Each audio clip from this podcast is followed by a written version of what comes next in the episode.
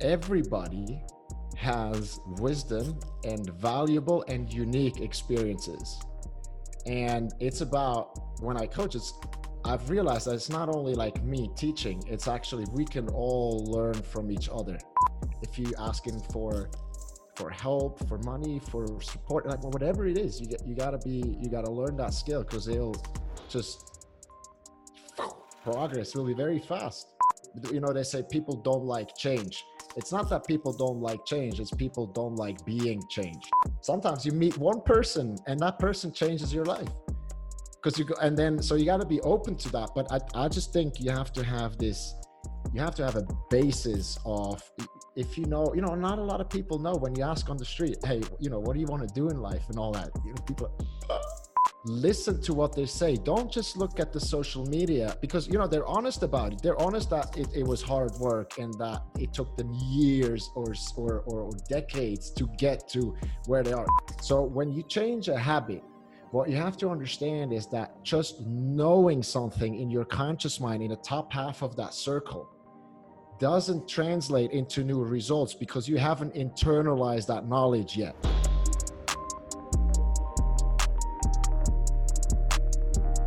Welcome to this new episode. Before we get started, I'd like to thank our sponsor for the podcast, Moxy Monitor. If you've been following my work, you know that the Moxy is a tool that I use a lot for testing, but also for everyday training and coaching. For those who don't know about the Moxy Monitor yet, it's a NIRS device that measures muscle oxygen saturation and blood volume in real time. It's a non invasive sensor that is placed on the skin and can be worn during any training or sporting activity. Motocross riders and climbers wear it on their forearms, hockey players on the ice, swimmers can wear it in water I've used it to test rugby players, CrossFit athletes, endurance athletes, and more. The Moxy allows you to individualize work and rest periods, optimize load, reps, and sets, identify training thresholds in real time, and even correct movement based on what the data shows you. You can also use the Moxy monitor to determine an athlete's energetic limiting factor and their individual training zones. Using this process, I can now target the athlete's limiter with precision in order to improve their performance without adding unnecessary volume to their program.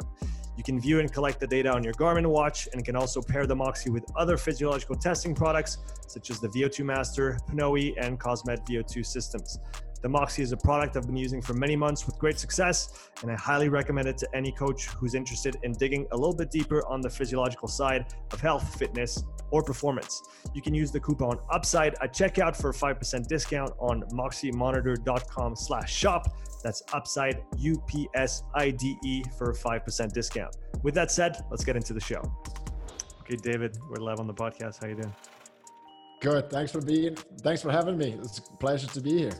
It's it's my pleasure as well. We were supposed to record that a week ago, but you got caught in traffic in the spot that I then visited just a, a few you know a few days later. You were down in Ticino. Yeah, I mean we did the the bungee jump that James Bond in I think it was GoldenEye, right? GoldenEye, he, yeah. I watched that one many times at my grandparents' uh, caravan. yeah, I mean you when you were did you think about doing the jump when you were there? Um, it, it, wasn't in the plans with the kids and the family, but I, I, I, I don't know. I, I, say that, but I say that because I'm on the podcast. But I think that I would, I would do, do it. You know, knowing the, the safety around those kind of things nowadays. It's, it, I'd, I'd probably be less scared to jump to bungee jump in a in a setting like this than maybe you know there's that little bridge that's just a little bit higher up from mm-hmm. that dam and it's it's not it's high. It's 14 meters off the water, and you're you're jumping into very very cold water. Um, I feel like there's probably more things that can go wrong doing this than there are bungee jumping. I might be wrong, but I don't know. How, how did so you did it? How did you feel? How was it? Yeah, look, my my girlfriend she she gave it to me for uh, Christmas, right? And she's done it before, and she asked me before the jump, David, what's what's courage? what what's courage to you? Oh, is that a question to me? Well, I'm I'm asking you. Then I'll I'll give you. I, I didn't have a good answer, but she had a good answer. But what what what's courage for you? How would you define it? Courage. I, I, what comes to mind when you say this is uh, everything you ever wanted is on the other side of fear. So I think it's it's got to be going through with something that you're afraid of, knowing that knowing that you're going to get to the other side and that whatever's there is probably a little bit better than what you are here or at least closer to where you want to get to. Does that make sense? Yeah, for me, for me, total sense. But when she asked me, I was kind of like mumbling, and I, I, didn't really have a good answer. She's, she's like, David, courage is not having no fear. Courage is having fear, having the emotions, but still doing it doing it anyway yeah, and oh boy that was true you know like when i was when i got on the plateau like at first you have like you, you, see down and you can still hold on to things and obviously they like put you in you know they they attach you to everything so you're safe mm. and it's like cool but then you have to take another half meter off the plateau and it's just I, I mean there's like it goes down and I, I wanted to play it cool and you know she was taking video and i knew i could you know but I couldn't control my legs. You know, they were starting, my knees were starting to go like, like this uncontrollably. And I just tried to like hang out there for like, you know, a bit longer than what was comfortable. Well, it was uncomfortable anyhow, but I wanted to soak it in and be in that uncomfortable positions. You did, you know, spread your arms and then three, two, one, and then you jump. And yeah. I mean, it's amazing. It's so amazing. And how, how high is it? It's like 230 meters. Wow. That's, but you know, I knew my girlfriend was jumping before me, mm-hmm. and I knew I, I wasn't scared at all that she wasn't going to come back up. I was just excited to see her face and you know see her jump. So I, in that moment, I knew I'm not really scared for my life. Mm-hmm. It's just fear of height, fear of the unknown, or whatever. So I could rationalize it away, and I was like, right, I'm going to do this, right? But uh, definitely an experience. I would recommend it to every, anybody and I, I, show it to my private clients now you know the jump because i think it shows a lot of mm-hmm. things that sometimes we want to stay in control of the body but it doesn't work because the body's doing his own thing right and it's a good yeah it's it, a good way to experience it would you say it's the scariest thing you've ever done I think maybe the first time skydiving was even scarier because I wasn't used, you know, I didn't know what to expect. And all of a sudden, yeah, that door opens and you're like, shit, you know, this never been in an airplane with a door open. And it's, yeah, I think that was the scariest. And this one was, I could enjoy it. I was very uncomfortable. I was scared, but I could still, you know, enjoy it. So, how, how long does the drop last and how long does it feel? Well, it felt like no time, but I think it's like maybe three seconds or so. Um, mm-hmm. I mean, you're down there really fast, but it's like this initial, all right, you jump and then uh, yeah, you kind of, I blanked. you just like accelerate and you get that feeling in your, you know, your stomach is kind of turning and you're going head first. I mean, but it was wonderful. I highly recommend. Uh, did you do some, you know, reflection on that jump after you, after you did it? Did you think a little bit more about, like you said, the emotions that that you went through and what it, what it meant and, and all of those. Did you have a little bit of time since then to, to think about it? Yeah, I, I can put myself in a high energy state just really using visualization because it was, I mean, it's burned in there. Arms out, mm-hmm. there's mm-hmm. nothing, you know, nothing to hold on, and you're just standing. There's a little bit of wind coming, so you know, and visualizing that gives me a lot of energy. I can make my heart rate go up, right? I can really kind of relive it again and again. And so, yeah, with the fear, you know, I think, yeah, I show it to all my clients. I show them the jump, and it just shows how, you know, your mind wants one thing, but it doesn't always, you know, your body is not always just doing that, right? Because, you know, and it's sometimes we cannot explain what's happening. That's mm-hmm. why it's good to look at it and start to understand. And, and, um, so I think, uh, it was a good experience. Oh, I mean, for me as well, it's just, oh, I'll do it in a heartbeat again if I could jump. And then, you know, we went to the other bridge that's 14 meters. Yes. And I, I went down there and it looked like peanuts after I wasn't even thinking twice. Yeah, yeah, yeah. Now that that makes sense. David, for those who don't know who you are, can you talk a little bit about your background and what you do? Yeah. So I, w- I was a swimmer when I was younger, and my highlight was the 2012 Olympics in London.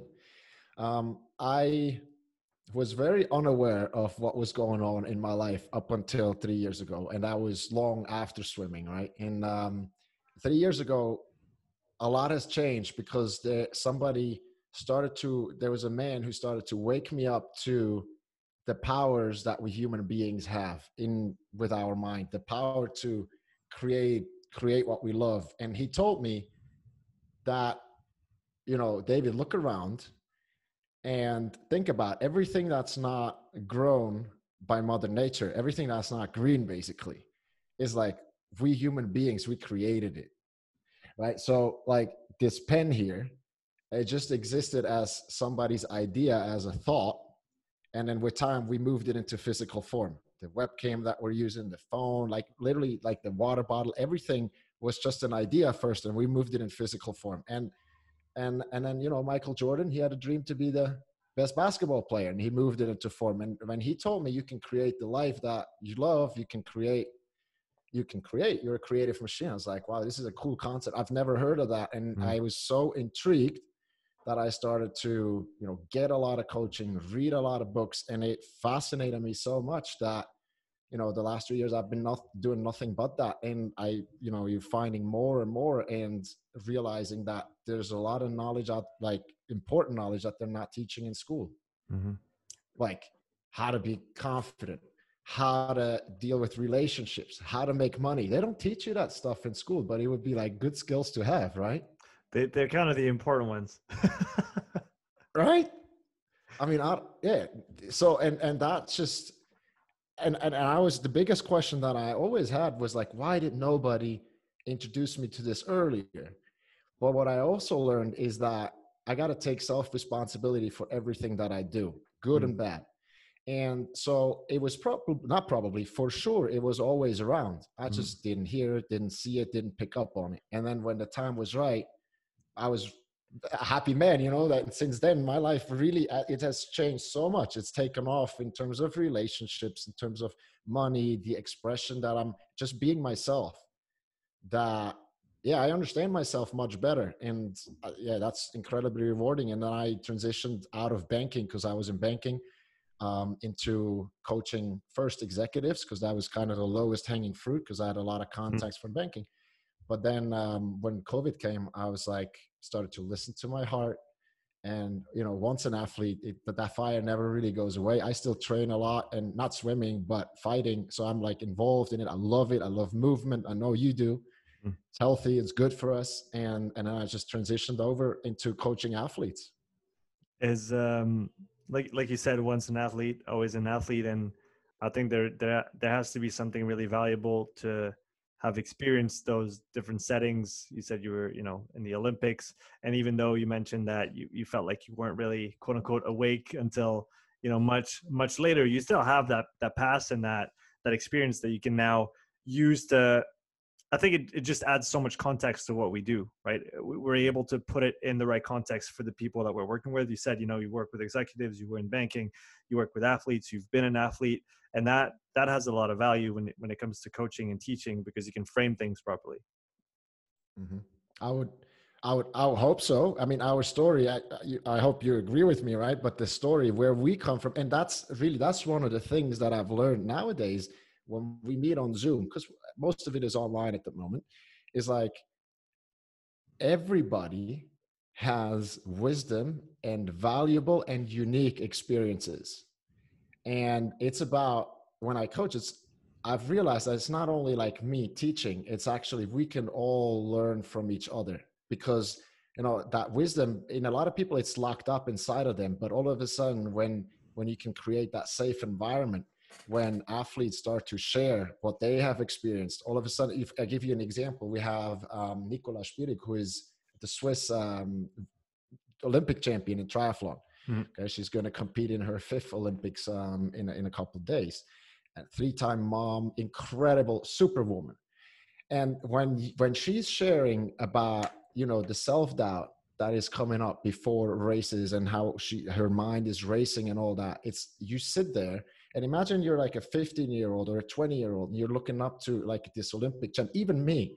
I was like, wow, this is so cool that you're sharing this because that, you know, makes me and everybody else feel very normal. And you see, like everybody has these, I don't want to call it problems because it's it's normal, but everybody goes through these emotions and it's, and it's about learning to handle them. It's not there. There's the courage again, right? It's not about suppressing them or not having them but it's about learning to deal with it and do it anyways and do what you love anyways mm-hmm. and uh, and i think that's pretty cool to do it in the in a setting you know where people yeah learn from each other yeah it, it, it has to be one of the most interesting things that personally i've learned from my podcast is that everybody that i can talk to can bring me something if i'm ready to hear if i'm ready to listen uh, it's not always the case i'm not saying that you know I, am always in that in that state but i but i try because i, I think it is interesting what came to mind when you mentioned that is i think something that jordan peterson said for those who've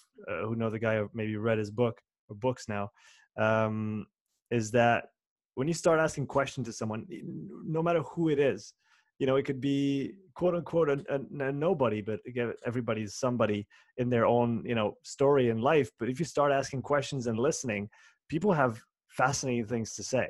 And and if you're but again it, it requires you to put yourself aside and your thoughts aside and let the other person you know kind of shine through. And and like you like you said hearing those stories from different people at, at different levels and especially like you said at the highest level and understanding that it's totally normal to to think those things and that we just need to learn to live with them rather than just just fight them or try to suppress them or uh, i guess it's probably hard because we we do get so many signals of mm.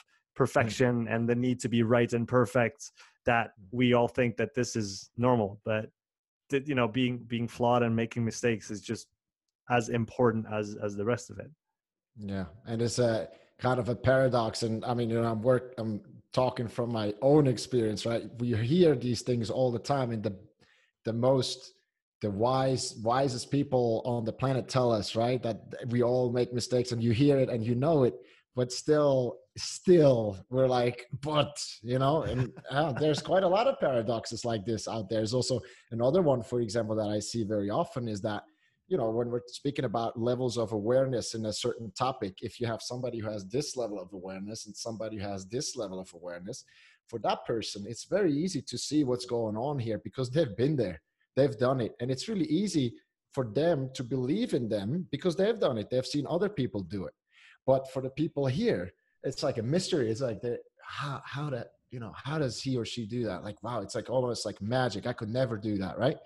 But the paradox is if you just learn to ask if you have this level and again it doesn't make you a better or a worse person but it's just if you learn how to ask you'll find that oftentimes these people here you know they're happy to help they're happy to mm. because i believe it's in human nature if you're not a psychopath you'll know what i'm talking about we love helping people it feels good and and so that's another one that I'm I'm, that I'm big about that. Like with my private clients, I you know I I teach them to ask. It's if you asking for for help, for money, for support, like whatever it is, you get you got to be you got to learn that skill because they'll just progress really very fast.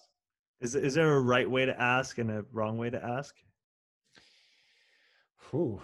I mean, in the end of the day well I, don't i don't think there's there's one way right so there's i you gotta learn to you know listen to your intuition and go from there and do it your way kind of like if you have a tennis player like there's there's a lot of stories right that where tennis players used to imitate somebody else for a while and then all of a sudden you know some of the coaches one of the coaches came and they said well why don't you just play your game? You have you know longer arms and just do your thing. And then all of a sudden bam and their performance took off because they started to do their thing.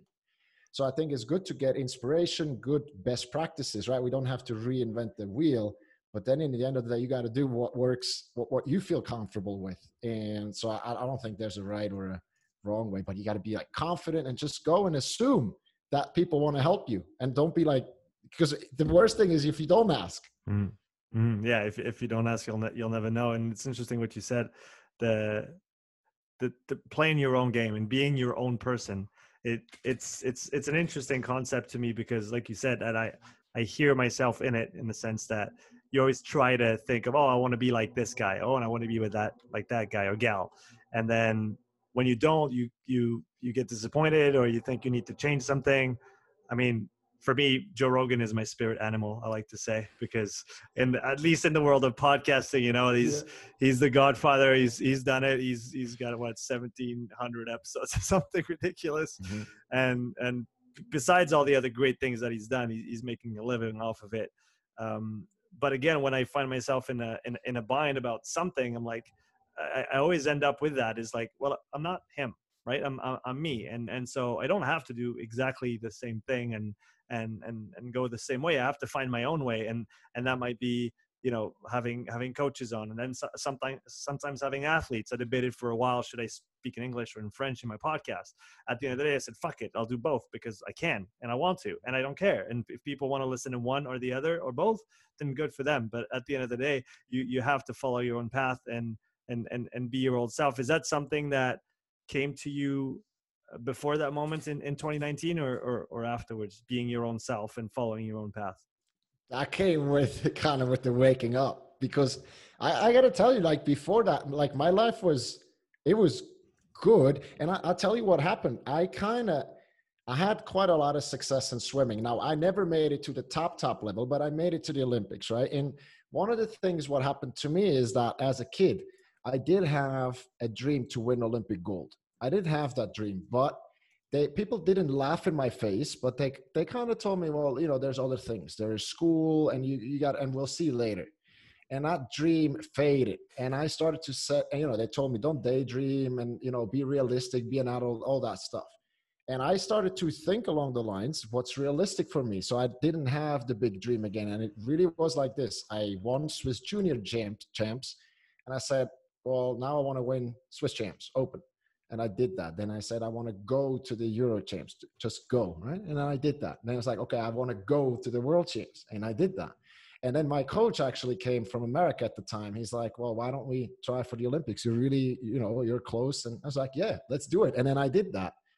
And so it kind of manifested, but I never allowed myself to ever dream like really big again, right? And when you compare that with Michael Phelps, I mean, that guy was surrounded by Olympic gold medalist coaches and teammates. It's like gold, gold, gold. And I know, I know because I was in America training there, and there's only they're only thinking about first. Hmm. It's crazy, but like, um, what was the question? Why did why did I go there? Be, being yourself. How did you? Yeah, being yourself. Yeah. So completely unaware, and I had quite some success in swimming, but then I transitioned into banking and all of a sudden, I couldn't recreate that success. And I became kind of unfulfilled, going out a lot, drinking a lot, you know, kind of distracting myself. And when I met that guy, when he started to tell me about the powers and about doing what you love doing and all that, that's when that idea is like, wait, what if that's really possible? What if I really can be myself? And, you know, it, there's a lot of layers to this because, for example, I have a limiting belief that one of them, you know, there's I'm not worthy, I don't belong, and I have that I'm not good enough. And when you're creating coming from I'm not good enough, you're you're it's like chasing, you know, the you have the carrot here and you're chasing the carrot because it's never gonna you're never gonna be good enough, right? That's just gonna continue and continue. But when you're aware of that you're creating out of this, then you can say, okay, well, this is what I have been doing, but now let me create what my heart wants, not what my mind is thinking I have to do and all that, but really what my heart wants. And yeah, that idea then was kind of planted in me that I can do what I love and really want to do. And, uh, but yeah, it was only three years ago. Mm-hmm. And mm-hmm. is I th- I'm very thankful and grateful that it happened. What so what's the what's the process when you talk about you know creating uh creating the life that you want essentially uh, taking responsibility for yourself how does that all start? Is there is there an assessment at the beginning? Is there a self-reflective uh, part to it? So when you work with with athletes or or with your clients uh, can you take us through the the process that that all this involves in order to like you said get to being yourself and in turn achieving the things that you you set out to achieve? Yeah sure.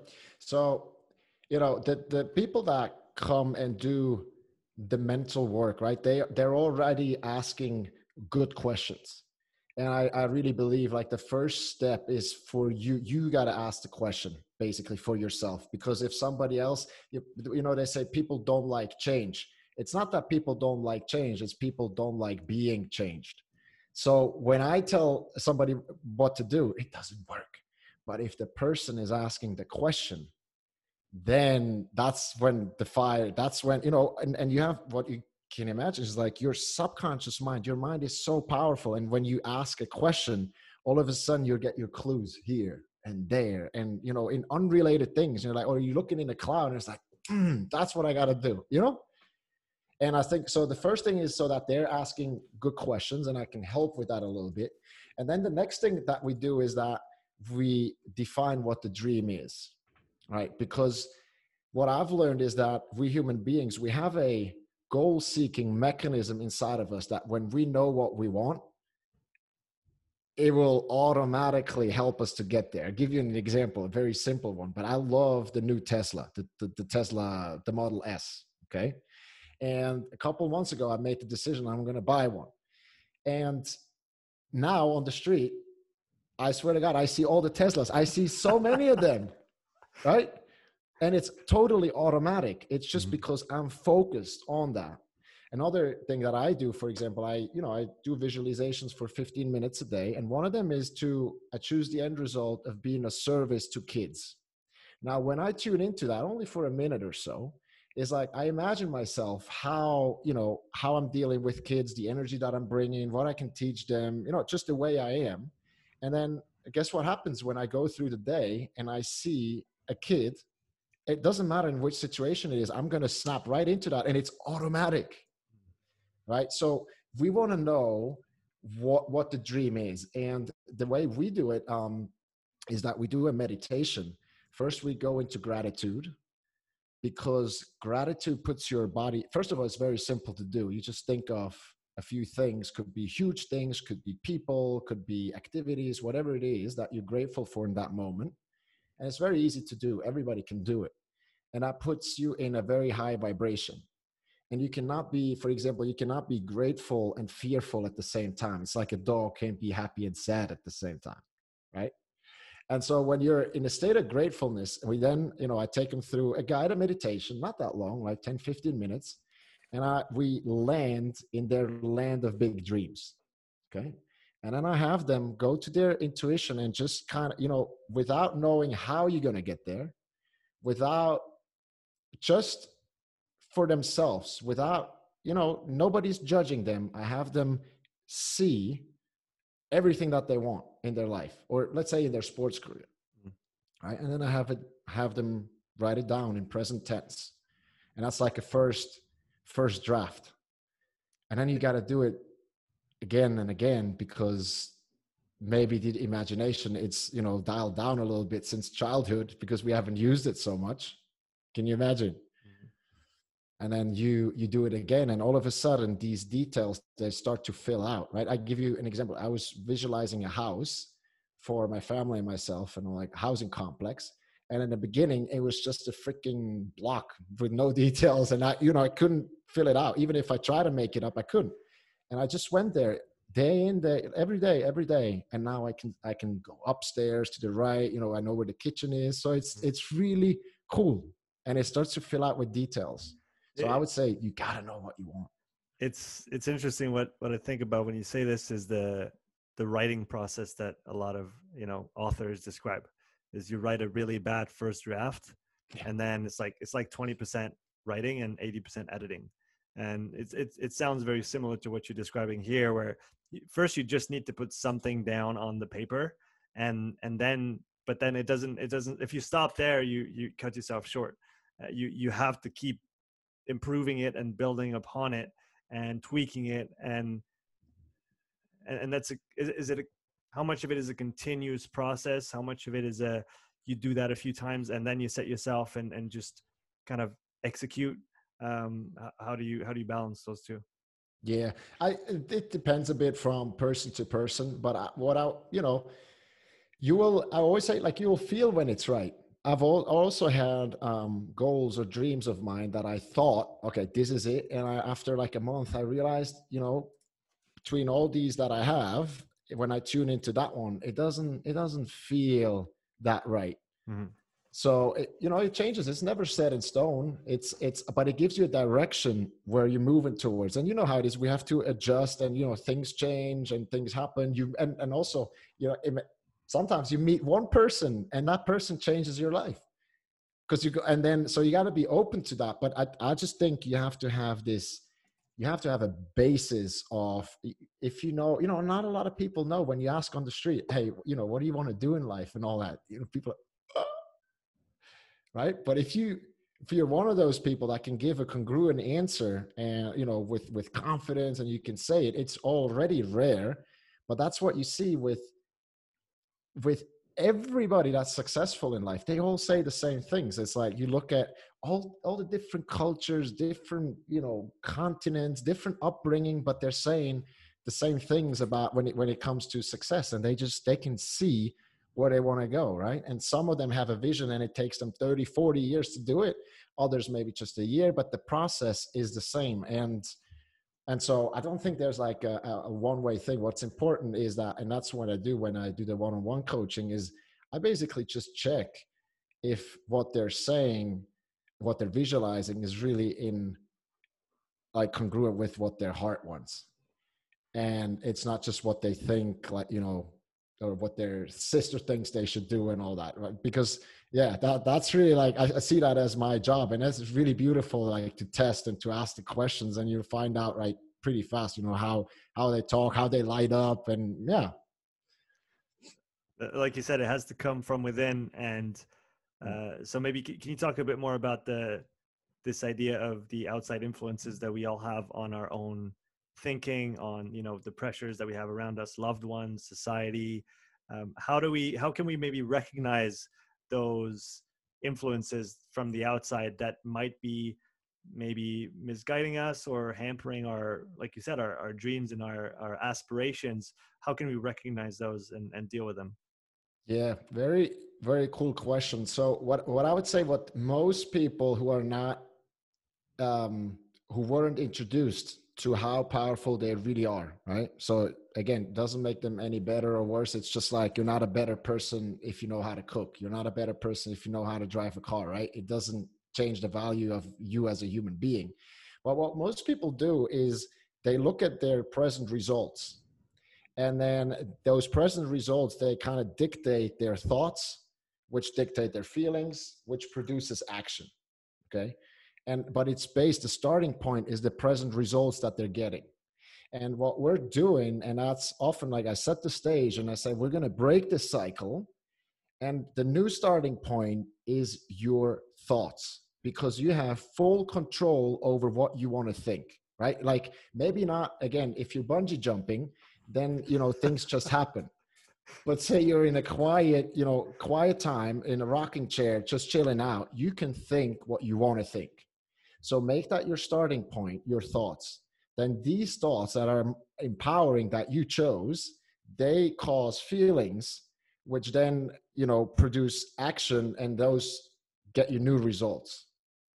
So that's that's where you want to start. You want to start from the inside. That's where they say the power, you know, the giant within, Tony Robbins, the power, the personal power. It's that's why we don't want to look at the outside. We want to just close our eyes and start from within. And a good analogy, and with social media and all that, we talked about that before, is like, uh, again, a lot of people think, and that's what it looks like on TV and everywhere, is that they got to have something first that they can go and do something and then become somebody.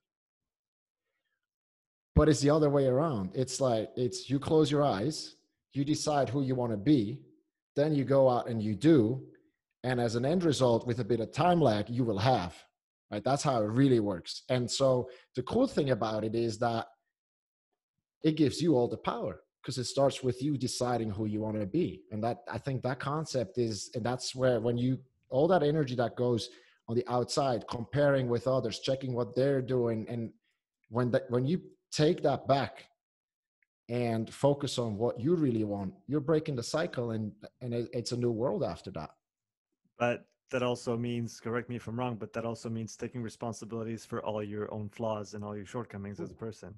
Yeah yeah and uh, but also accepting them like i mean look we i mean yeah nobody's perfect and we don't need to be right? I mean we're doing our best. If you do your best every day you're going to be a success. You're going to have a fulfilled life and you know everybody makes mistakes and just don't make them twice i guess.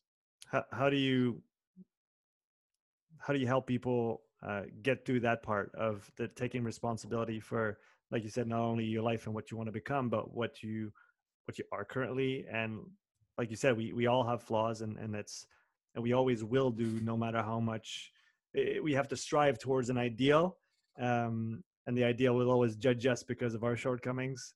Uh, we will never be perfect, but we we have to try.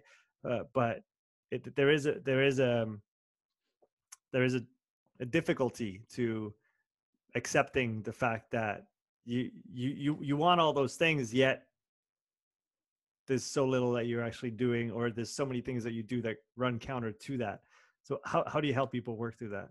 Yeah and we all want it now right? We want it right now. Yeah i mean this is i mean the struggle is real huh? It's i mean uh, especially also the younger generation and i would say i'll include myself in that is like you know you order a pizza and 10, 15 minutes later it's here right? It's everything is like now now now now. But what i what i found really helpful for myself and is look really study the people that we look up to. Listen to what they say. Don't just look at the social media because you know they're honest about it. They're honest that it, it was hard work and that it took them years or, or or decades to get to where they are. Like tony robbins for example you know his he i think the story was that he wanted to do a, he did a seminar the first one that he did and he got a huge ballroom you know put all his savings into that right? And then there's three people that showed up.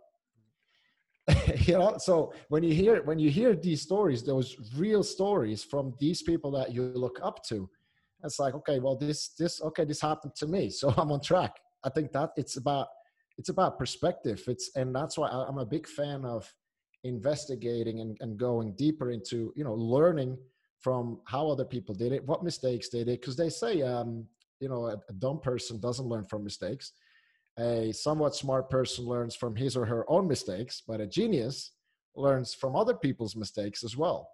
And you know, or, or just insights and transformations and everything. So I'm a big fan of studying and really going deep on what their journey was and not just, you know, the hype that's coming on on Instagram, boom, you know, like but what's behind the scenes. And thankfully a lot of them share it uh, generously you know and that that's pretty cool. You, you said studying um, mm-hmm. because obviously just reading the book the one book or the the other book doesn't get you to where you want to. So when you talk about studying what's the process of trying to gar- gain that those insights and then how do you translate those into into action once you've uh, acquired the information because the information is one thing and the application is another yeah, that's right. So, for example, I did this morning with uh, one of my 11 year old tennis players. Okay, um, beautiful, beautiful kid, um, very talented, and his idol is Roger Federer. Okay, cool. He's Swiss also, so pretty good. We're good there. I love Roger. So we went on YouTube, and we put on an interview that Roger gave about mental strength, mental toughness, mental skills, the mental game, and all that.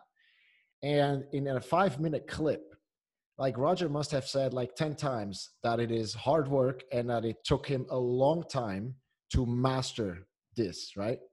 So, you know, even it's on YouTube, but that's for me, that's research because I asked the kid, what did he say five times just in the last two minutes? And what did he say in the next two minutes? What did he say five times again? Oh, I didn't hear it. Oh, we'll go back you listen. And then he hears it from his idol that it's hard work, and not just from me, because it's one thing hearing it from me but when you hear it from roger you know like the same concept. and and so i think you know research can be done articles it can be on youtube you, you find the the bits and pieces everywhere when you know what you're looking for right and i wanted to convey the message that this mental mental skills is not it's literally like any muscle. If you start doing it very fast. It's mm. it's no difference than it's no different than training your physical body. And the cool thing is almost all athletes and coaches they understand that because the you know if you go i tell them what happens if you go to the gym once a month. Not much right? If you go once a week you can have results. Yeah you tell me you can get results right once a week yeah. if you do it right. Yeah absolutely. Cool and then but if you go every other day you're going to get like absolutely super fit with the right guidance and it's the same thing with the visualization if you have a dream and you think about it once a month you don't give it that much energy you know but if you start to think about it every week or every day, you give it a lot of energy and what you focus on. And Tony Robbins says, where energy, no, where focus goes, energy flows. Mm-hmm. And you nurture that dream and you do it every day and it'll start to manifest. So yeah and, and the analogy is really simple and every athlete's on every athlete understands it and that's that's a blessing for me right to because you don't have to convince them and oh you know they get it yeah it's just transferring a skill that they've already or a, a process that they've already uh, mastered if they are at a, at a high level already and just reapplying it to a different uh, realm which is like you said the the mental side of things exactly and they have the that you know they have that these uh, most athletes have and that's why i love transitioning from executives to athletes mm. they have this I describe it as a, a, burning desire to be the like to see how far they can go and be the best best self mm-hmm. and that is really beautiful you know that when somebody has that you, you can see it feel it and and that's beautiful to work with somebody because the executives, some of them, not all of them, but some, you know, they just got a new team, for example, and their boss said, well, you have to go and take a leadership class course or whatever. And I kind of came was like, so David, I'm here, you know, now make, make me a leader. And, you know, not, not all of them, but some. And yeah, that doesn't, doesn't really work. So, and with the athletes, it's different game. You talked about that quote unquote muscle that we had to you know work on regularly. You, you also mentioned visualization. Is that uh, one of the one of the elements that you try to, to put in place in order to uh, work on that on that vision and and and like you said focus on it regularly so that it can it can grow it can build and it can become that driving force that kind of pulls you in the in the right direction? Yeah 100% so that's that's the bread and butter i would say is visualization. And it's you know, there's different types of visualization. Obviously, for example, if you're a, if you're an MMA fighter, right, you can go in and you can experience all kinds of situations in your head already, and then when they happen, you've kind of seen them before, and maybe you're not panicking and so on. So that's like one type. Then there's we had a billiards player, and he couldn't train for three months during the lockdown in Germany, and he was visualizing for three hours a day, and he was measuring, you know, on an app how he was shooting before and after, and he shot better after. And there's a lot of plenty of research also with basketball players where they did controlled um, experiments with piano players, with all kinds of things that visualization can be can be even more powerful than being on the court and, and shooting or like the same. So it's very, very powerful. So that's one part. But then I also think there's the visualization about where you want your career or your life to go or your relationships, right? So, for example, with my girlfriend, I every day I tune in for 30 seconds or a minute on how I want the relationship to be. And it's absolutely phenomenal how, how this works because then again when I when I see her, well, we live together now, but it's just been taken off and it's I'm so in love and I've never had that. And I'm sure it has a lot to do with you know me like thinking about giving that energy knowing what i want. And then it's really easy for me to be that way because i'm totally myself. And and so yeah I, I think there's different types of visualizations but they're very powerful. And when you think about it imagination you know like a dog or a cow they don't have imagination. This is one of those gifts that god has given us and what is imagination? If you think about it, I mean, have you had this moment when you're relaxed and you're thinking, wow, this is pretty cool. 10 years ago, I thought about this and now it's a reality. Yeah. Yeah. It's, it's happened. So it's like, if you know how to use it, or even if you don't know how to use it sometimes, right? It's like the ability to look into the future if you want. Mm-hmm. And, and so I, I would just make the case that this is a pretty cool skill to have and and we should learn uh, learn a bit more about it. And um and you know a lot of people are very good at imagining bad stuff. Like worry and doubt is like it's a possibility it can happen. And we're really good at painting the picture of what could go wrong and all that. But if you can do that you can also do the other. It's just like you have a shitty habit. I'm not judging. Hi i have you know i'm not judging. I'm just saying it's a shitty habit to imagine all the bad my mom oh god I'll tell I'll tell you a story. Like when I travel, I'm 33 years old, right? When I travel, she is so worried, and I always have to text her when I land, right? If I don't do that, she will have a bad sleep. She'll be like, you know, up all night. It's it's it's terrible. And the same with my brother and my sister. Does that make any sense? It does not, right? It is she could ask me, What am I doing? Who am I meeting? What am I doing for fun? And so on. But she's not asking those empowering questions. She's worried. Why? Because probably at some point in her life, because we were little rascals, it made sense to check in. But it's just a shitty habit. She she's not aware of it, and it just happens. Um, and it's not very empowering for her. It doesn't make her feel that good. She can worry maybe a little bit, and then you know, but it's just a habit. And I think that's with a lot of people. It's just it's it's a habit that we were conditioned to imagine like the bad stuff. But if you can do that, you know, you have the skill. You can also turn it into, you know, imagining where you want to go. Mm. It's it's funny you say that. I feel 100% guilty of it. I was actually having that conversation with my wife yesterday and she was saying you know every time things are good you have to and that's to me you have to um, and rightly so and rightly so you, you you have to always find something that's bad and or or just find some hardship in what's going on instead of just appreciating the the good moment that we're having or the good situation that we're in um, and and and it's so it, it it sounds very true that so much energy is spent on that on that negative stuff my, myself first um, but if you can reallocate that uh, and and move it to to a more positive outlook, uh, that that becomes very powerful. You talked about the different kinds of visualizations. So can you talk a little bit about the technique specifically? Uh, let's let's stay on the on the topic of you know the life you want to build, the person you want to be. Uh, are they certain, certain ways to talk to yourself uh, inside your head? Are there, are there certain things to to visualize in a certain way? What's what's the process of this? Yeah. So the way we do it is that we have we call them choices okay? We call them choices because that is also one of the beautiful things is you can you can choose as a human being with your conscious you know you can choose what what you want basically.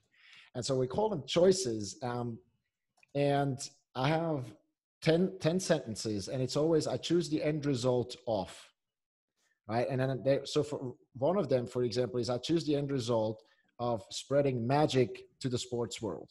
For me, magic is, you know, for me, that comes up is all what I've learned about us being creators and us creating what we love, okay, and being ourselves. That's for me, it's like magic because when I first learned about it, it's like, how, how does that work, right? And when you start to understand it, it's it's not magic.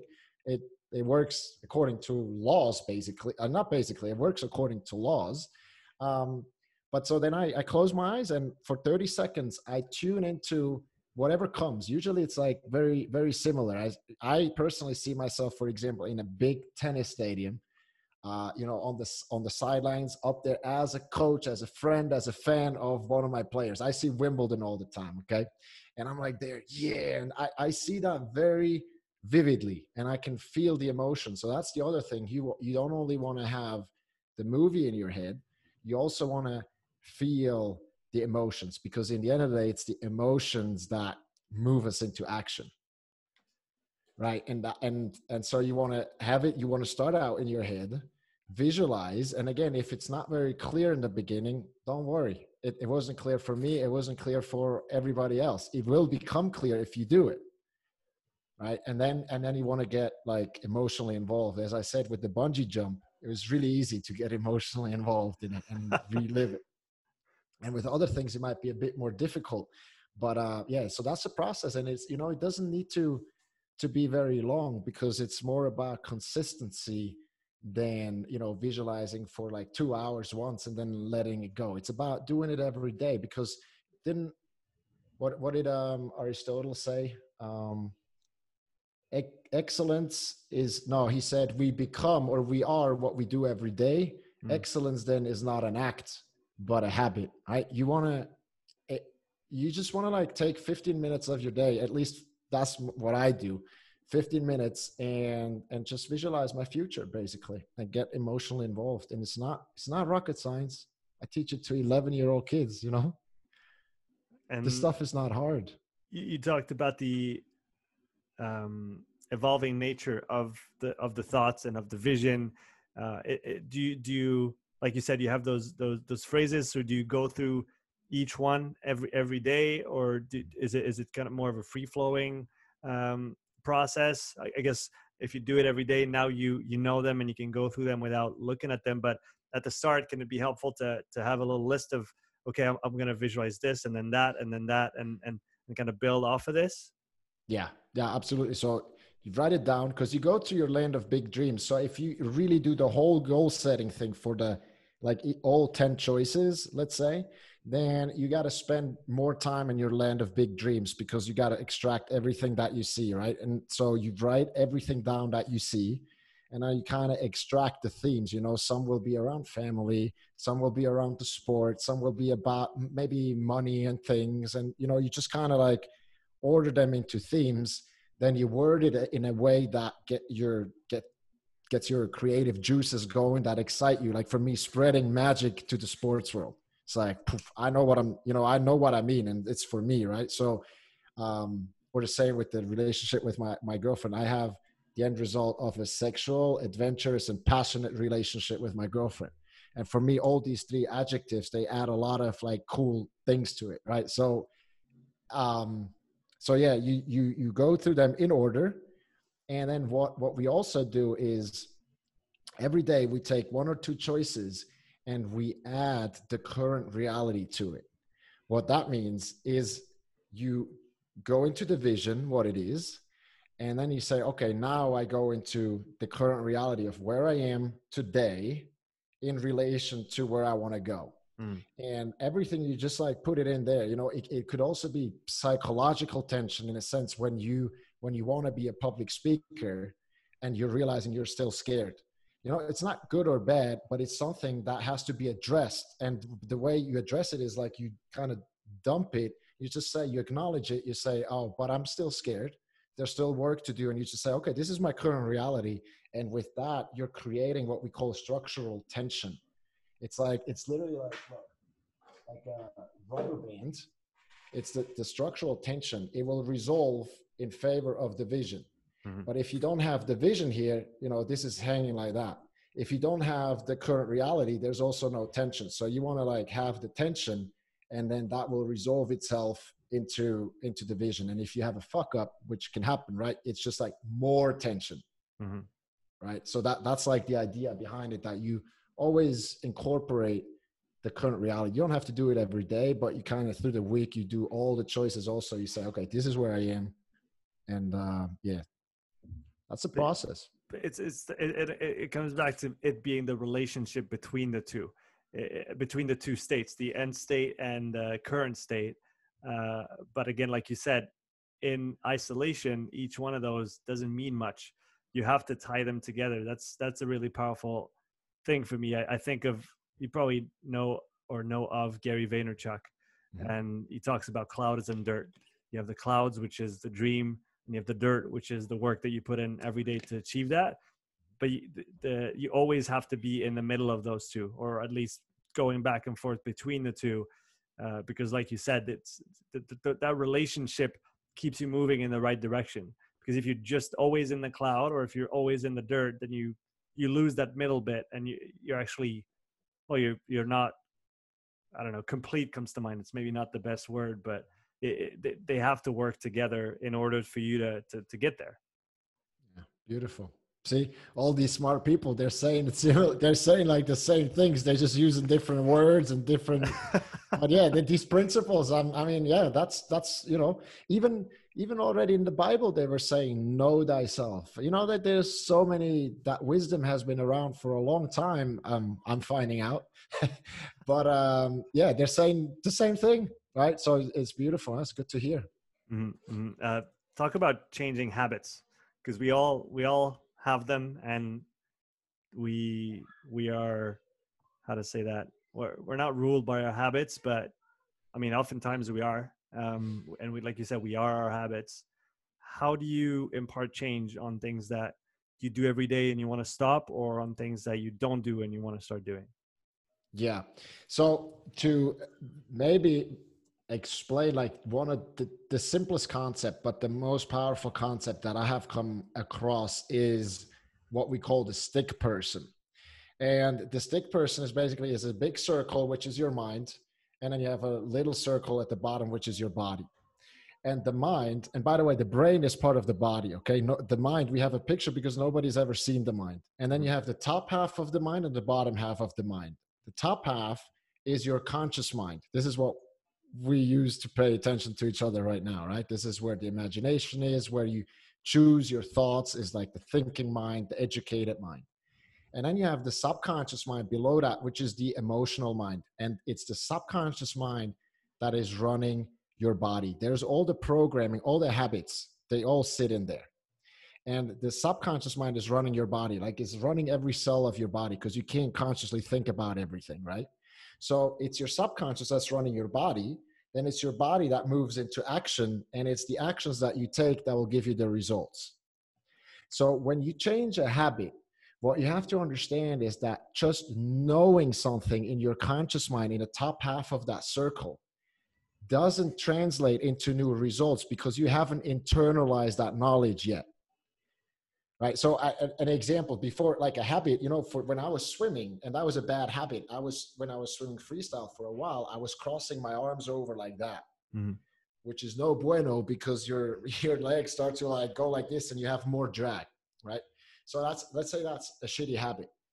So then i consciously i knew i understood i have to swim shoulder wide right to be faster. I, mm-hmm. I got that but i still like i couldn't do it when i was tired and all that so what I had to do is I had to constantly, for thousands, probably ten thousands of strokes, think about swimming like this, maybe even exaggerate a little bit. And I did it again and again, but I was thinking, thinking, thinking, and it was hard. It was hard work. But after a while, I, in, I internalized it. It went into my subconscious mind. I mastered the move, and then my body took different action, and I got different results. Right. So for changing a habit, I actually I almost want to call it a formula because it's working so well for me and the people I work with is that I what I do is like I imagine what I want, okay? Because it's got to come from the heart. If you want to really want to change it, you got to really want it. And then I add a little spice to that that I talk to myself in the mirror and tell myself what all the negative stuff is but if I continue with that habit, you know, what what's all the the bad stuff coming from that. And then I make a promise to somebody like my mother or my girlfriend that I'm gonna, you know, stop doing that or I'm gonna start doing this. And I found that to be super, super powerful because in the beginning it can happen that you slip. Like biting, uh, biting my fingernails is a good example right now. I promised my girlfriend last week I'll stop. I don't think I've cut my fingernails in like 25 years or something. Yeah, well, well, welcome to the club yeah, yeah. So so try this. So do you want to change it? I would love to change that. Okay, good. So now what you can do is like every morning you talk to i know it takes a bit of courage i had to close the bathroom door in the beginning because i felt weird and all that you know it's all normal but you'll start to feel comfortable you talk to yourself and you you know you just whatever comes to your mind what's shitty about it you tell yourself look yourself in the eye tell yourself and then make a promise to your wife or to your kids and say i'm going to change it. And then you know i find myself i'm sitting here starting and i was like oh i made a promise. You know i want to change this. And then in the beginning it's yeah it's it's not easy. And it's like lord of the rings you know but then you still do it. And that message when you can do that that that means your subconscious what it's picking up is you set out to change something. You follow through with it. That means i'm powerful Mm-hmm. And when you say, I'm going to change something, and then you don't do it, your subconscious picking up, he's not powerful. He doesn't, you know, I'm running this. It's not.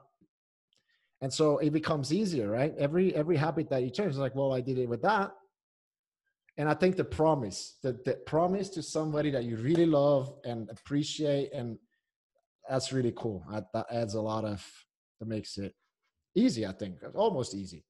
Mm, I also like. I want to come back on the one point that you mentioned that uh, at least hit me pretty hard a while back, and I, th- I think it was Jordan Peterson again. The the idea of writing out or imagining the the po- potential negative consequences of not changing something. Um, it was uh, for me that was a very very powerful thought when I first came upon it. It was like you want to imagine the life that you want to have and the person you can be, but you also want to imagine the person you might become if all things go the wrong way and you do you make all the wrong decisions at the at, at, the at a given time. And that thought you know for me it was i'm homeless. I'm an alcoholic. I like to drink. I'm an alcoholic. I'm living under a bridge. I don't have a wife anymore. I don't have my kids. And and that's and that's a scary thought when you start to picture it. And i don't know if it if this in, in and of itself changed a whole bunch of things but even just having that thought and and and sitting with it for a minute it, it does something to you right it, oh, it, yeah. it, forces you it, because now you have the pull in the right direction and you have the push from the opposite direction so it's yeah. it's like you said you have the rubber band pulling you up towards your your your, your big dreams but you also have the i don't know what comes to mind is like the fire from below keeping you keeping you away from from the all that you know really because we all have that inside of us. We all have the the good and the bad and and what we manifest in the world is is going to depend on on our choices and our actions. So mm. having that those flames underneath your ass to, to speak crudely helps you go in the right direction. Oh yeah. Oh yeah. I'm, I'm with you 100% that's why you know yeah. Uh, for me it was i mean yeah i can say it. For me it was stop smoking weed difficult at first. You know i tried everything and nothing worked. And then with this technique, i you know i just told myself your your lungs are going dark. You're not performing in in, in an mma you're going to get tired. You smell bad. You're not the best version of yourself. You're not really paying attention. Like you, you you forget things and you're tired more often. And you know all these things. And i just i looked myself in the eye and i was like you, you like really look look deep. Take a it's maybe uncomfortable but you know take a moment and, and just like well is that really me is that really you know where I want to go where I want to stay. And then it's like, fuck no. And then that, the fire, yeah, you know, whatever, you know, everybody's different, but I think the little bit of fire, yeah, or like the shark or the crocodile that's coming up, you know, can't hurt. Yeah. Yeah. I think for, for me, for the, the weed is still something I, I smoke once in a while. And for a while I smoked quite a bit. And at the beginning for me, it was almost like a, you know oh i can i can do this thing in the evening and not get a hangover in the morning but i realized down the road that the road that i'm not the same in the morning if i if i spend an evening smoking even if i smoke a little bit I, I feel it the next day. I feel it in my mind i feel it in my body and that's definitely something i didn't acknowledge at first. It was i was it was i guess it was still the honeymoon period it was like oh because I, I i i started smoking quite late and i started drinking when i was a teenager like probably every teenager out there um, and just switching was like oh that's cool you know that's different it feels different and i def i would definitely say it doesn't feel as bad as a as an alcohol mm-hmm. hangover but at least personally i would say i still i still get a, a weed hangover if that's even a thing yeah yeah i think it is it is a thing for me too but you know what is also interesting is that we probably when we're into smoking it we kind of downplay it right we're like mm-hmm. oh yeah it's not nothing compared to that and then when we want to change it, all of a sudden we change perspective and we can be more honest about it and be like, well, it, it, was, or maybe when we stop, we're like, oh my God, I'm fit now. You know, in the morning I get up without an alarm. It's like mm-hmm. what it does. I'm an early riser now. I wasn't for a long time. Mm-hmm. So yeah, these things change. It's about changing perspectives and yeah, yeah. Uh, David, what are some of the things you are setting yourself uh, out to achieve things that obviously you could maybe share publicly on this podcast. What are the some of the things you'd like to achieve for yourself in the next couple years? Yeah. So with the tribe of athletes which is my my my business right where we coach athletes i would what i see the vision for me what i see is that we we coach athletes now that are still active in their career and that they are so like blown away by how cool this whole mental thing is and how much you know how much fulfillment they're getting from it and how they can apply these things in all areas of life. Because that's one one of the things that i'm saying is that when you because there's a lot of athletes that are really good at what they do but it's not necessarily because they are i mean some of them are aware of how they do it but others they just get good programming from the good environment. And then for example they're a good athlete but then they're a shitty husband or a shitty father or something right and the beautiful thing about this is when you know how the mind works and how you're creating, it's you can transfer that to other areas of your life because you know how you do it. And also, you can then pass it on to others because you know what the, the, the process is behind it. So what my vision is with the tribe of athletes is that we're coaching athletes now because the business is still young, But when these athletes are done with their active career and they want to stay involved in the sports industry, they and and just imagine how cool it would be to have, you know, somebody who's an MMA fighter, for example. He has all all the knowledge now, has had his career, has all the contacts in MMA, you know, knows the game better than anybody else, or better than me, let's say.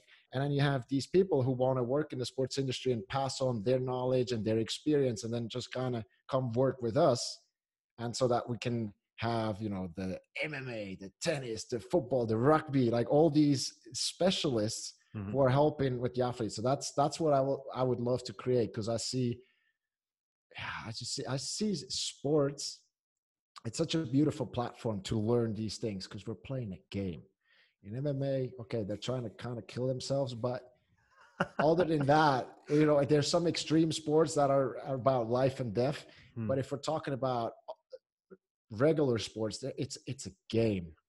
And we can try and experiment and grow and learn while we're playing a game. And that is a privilege i think. And and so I, yeah i just want to and you know it sets you up for life if you know these things. And um, that's the vision that i see with the tribe of athletes and that's like my baby right now. That's what i'm working hard at. I, I really like it david and, and i really appreciate you coming on the podcast to talk about all of this. Here all everything we've talked about has got me pretty uh, fired up. Where can people find out more about you and about Tribe of Athletes and what you're doing there? Yeah, so th- thanks for having me on, Sean. You're a wonderful, very skilled podcast host. I have to say, it's beautiful. And I appreciate um, the compliment. Thank you. Yeah, big time. And also, I mean, to to find me, it's very simple. I would just say the homepage, which is thetribeofathletes.com and um, yeah everything is there all the like the programs that we have and we'll update it so that that's a good place to i'm on instagram and all tribe of athletes you'll you'll find me. Awesome. Well the link is in the podcast description. David thanks so much for coming on the show. Thanks for having me brother